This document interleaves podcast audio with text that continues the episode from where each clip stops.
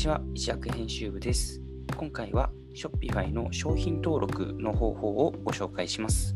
この配信をポッドキャストでお聞きの方は、ぜひ概要欄から一躍のページを開いて記事を見ながら聞いてください。今回は初心者必見 Shopify の商品登録を分かりやすく徹底的に解説というこちらの記事を参考にご紹介します。それでは、えー、Shopify の管理画面に進みます。こちらの商品管理というボタンをクリックして、こちらから新しい商品を追加していきます。で、このようにこちらの管理画面で、えー、一つ一つ商品を登録していくんですけども、えー、12項目をご説明します。まずはタイトルですね。今回だと、例えば T シャツを、えー、名前を入力して、説明文のところにこの商品の、え、説明を書きます。次に、メディアには商品の画像を追加します。こちらをクリックして、画像を追加することも可能ですが、この URL のところから YouTube のリンクを貼り付けたり、あるいは、えっと、画像のアドレスを指定して、えー、追加することも可能です。または 3D モデルなども追加が可能です。今回はアドレスで入力します。このようにアドレスを指定すると画像が追加されます。で、推奨としては正方形の画像で統一することをお勧めします。次に商品の価格を設定します。例えば、今回は3000円と入力します。で、この商品の実際の仕入れ値をこちらに入力します。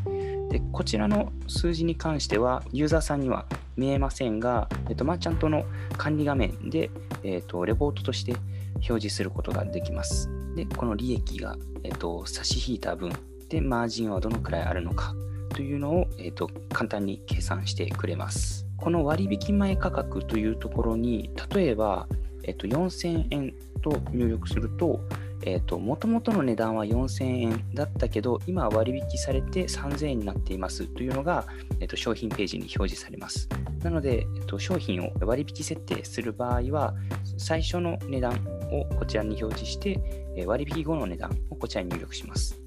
で、また、え商品価格に税を適用するというチェックがあるんですが、今このチェックが入っている状態だと、この、えーと、販売価格に、え10%の消費税がかかって3300円を、えユーザーさんが支払うことになります。こちらのチェックを外すと、この価格が税込みの価格になります。次に SKU です。SKU とは商品を種類やサイズなどを、えっと、最小限まで区切って、英数字で管理する番号なんですが、こちらも何か数字を入れておきましょう。はい。で、バーコードも同じように商品を管理する数字です。こちらの在庫を追跡するにチェックを入れると、例えばこちらの在庫数が5つあったとして、1つ2つと購入されると、それが、えーと、残り在庫は3つですというような形で、えーと在庫数を追跡してくれます。で、また、えーと、仕入れた際には勝手に在庫数がプラスされるようになります。この在庫切れの場合でも販売を続けるにチェックを入れると、この在庫数が0以下になったとしても、ユーザーさんは商品を購入することができます。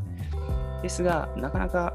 新しく商品を仕入れできない場合は、えっと、こうしてしまうと商品は購入されるけど商品を配送できないというような状態になってしまうので、えっと、頻繁に仕入れができる場合でなければこちらはチェックを外すようにしてください。でこちらは現状の、えっと、在庫数を入力します。で、こちらの配送が必要な商品というところにチェックを入れると、えーと、配送の処理というのを、えーと、商品の購入後に行う必要があります。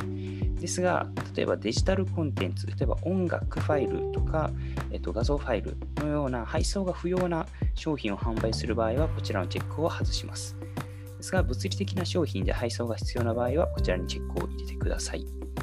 で、えー、その商品の重さを入力します。こちらの重量の設定は、え、後ほど配送量の計算を自動で行う際に使用したりするので、正確な数字を入力するようにしてください。で次に関税情報ですが、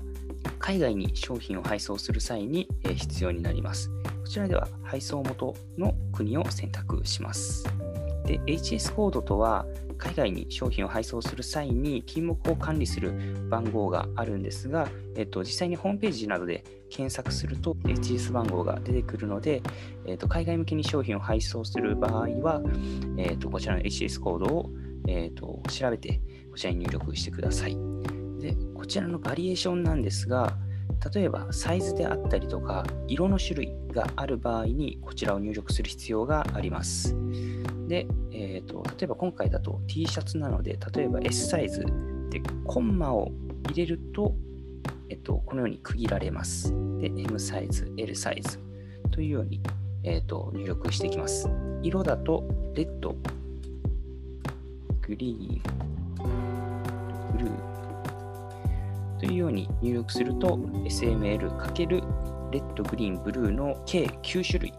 の、えーと商品があるように、登録されます。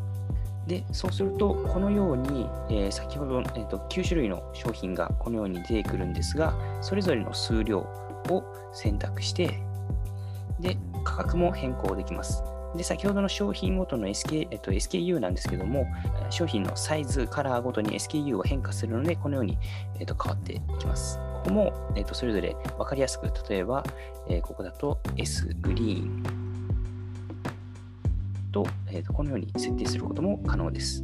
で、最後にこの検索結果のプレビューというところなんですけども、えっと、こちらは、えー、この商品が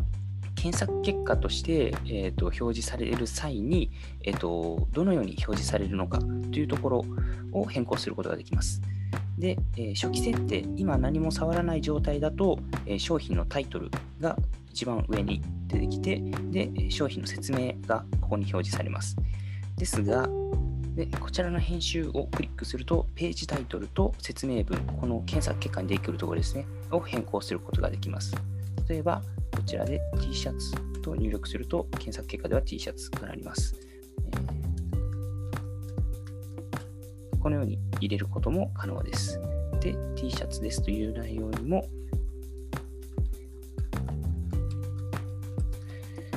と入力することも可能です。で、こちらの URL とハンドルなんですけども、この商品の、えー、商品ページの URL の最後のこの、ここがパーマリンクというんですが、ここを変更することができます。でここは設定がないと画面上部で設定したページタイトルがここに表示されます。でここは英語でも日本語でも可能なんですが、えっと、日本語でここを設定している場合は、この、えアドレスバーのところで文字化けしてすごく長い暗号のようになってしまう時があります。そうなるとユーザーさんもすごく分かりづらくなってしまうので、えっと、この URL とハンドルというところはできれば、えっと、英数字で設定するようにしてください。で画面上部に戻ります。商品のステータスというところなんですけども、今はこの下書きという状態になっています。なので、これで保存をクリックしても、えー、この商品は公開されません。ですが、えー、ここをアクティブにすることで、えーと、ネットショップの方に、え、公開されるようになります。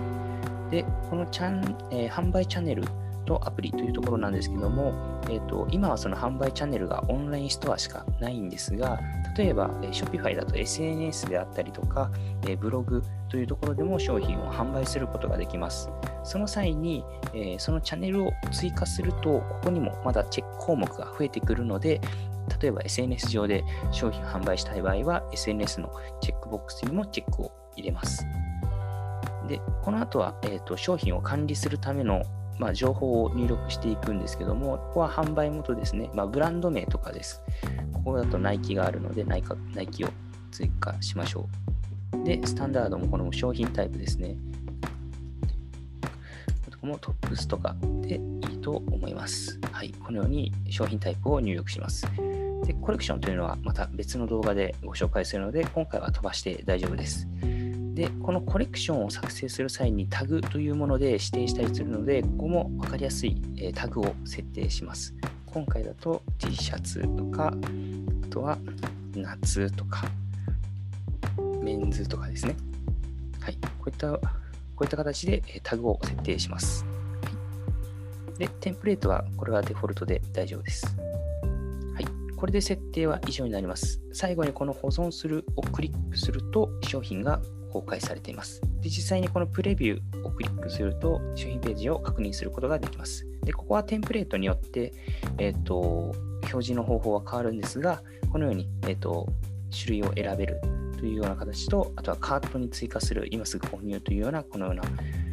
と、あとはまこの説明文ですね、というものが表示されます。このチャンネルでは Shopify の開発や運営ノウハウを発信する Web メディア一役のコンテンツを分かりやすく動画と音声で解説します。参考になったという方はぜひいいねボタンとチャンネル登録をよろしくお願いします。